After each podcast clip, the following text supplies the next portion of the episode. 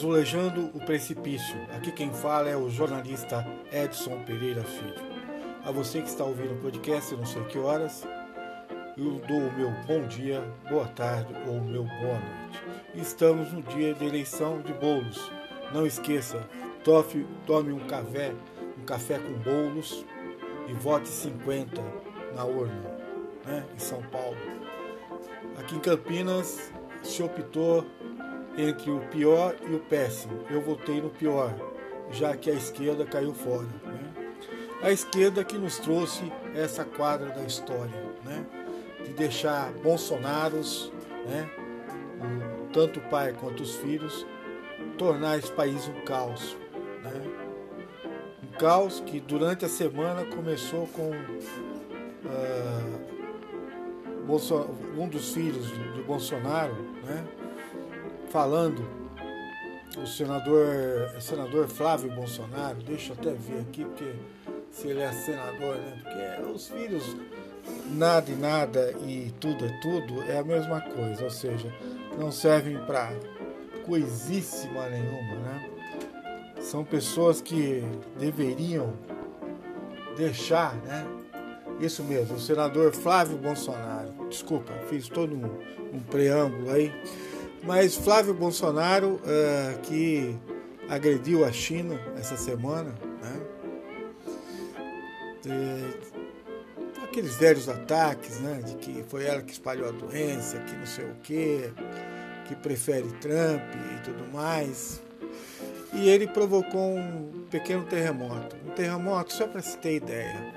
Se o Brasil deixar de vender 10 a 15% de grãos para a China, ah, acabou, acabou o agronegócio brasileiro.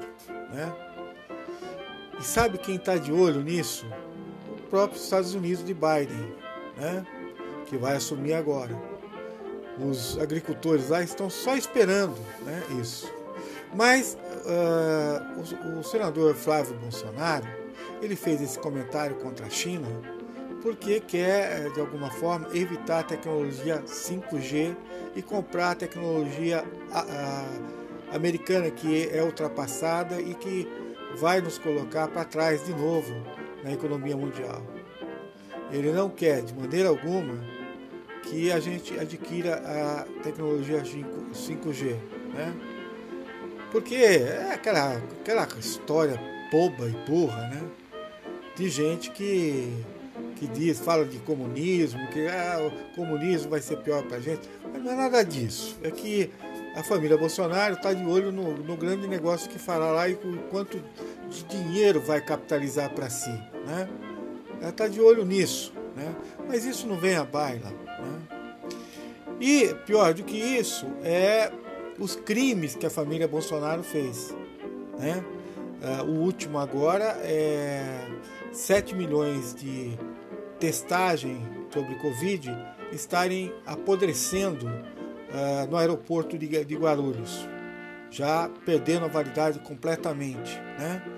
E, e nós gastamos bilhões de reais com esse com, essa, com essa testagem. A testagem que serve para você esquadrinhar uma parte de um determinado território e ver aonde a doença está mais proeminente e a partir daí traçar ah, táticas de isolamento para evitar que a doença prolifere enquanto não há vacina. E a família Bolsonaro também uh, começa a querer uh, caminhar para a vacina de Oxford, né? Por quê? Porque também tem lá os laboratórios, os amiguinhos do Trump, também tem dinheiro na jogada, sem dúvida alguma, né? E, e, e não é a melhor vacina, até onde se sabe, né? As vacinas eh, que estão aí uh, mais avançadas, uma delas, sem dúvida alguma, é a Coronavac. Mas não vem ao caso aqui defender essa ou aquela vacina. O, o, o, nós estamos diante de uma família que se nega terminantemente a cuidar uh, da nação do ponto de vista da saúde pública, especialmente contra o coronavírus.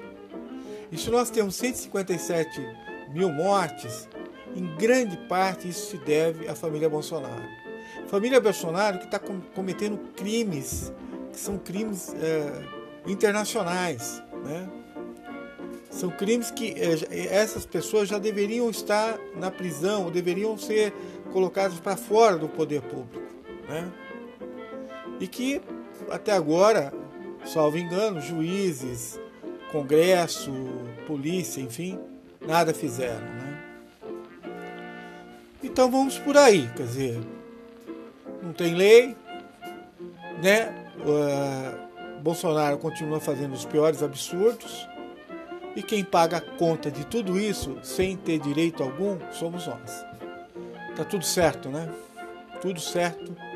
Como dois e dois são cinco, como dizia o poeta Caetano Veloso. Abraço a todos.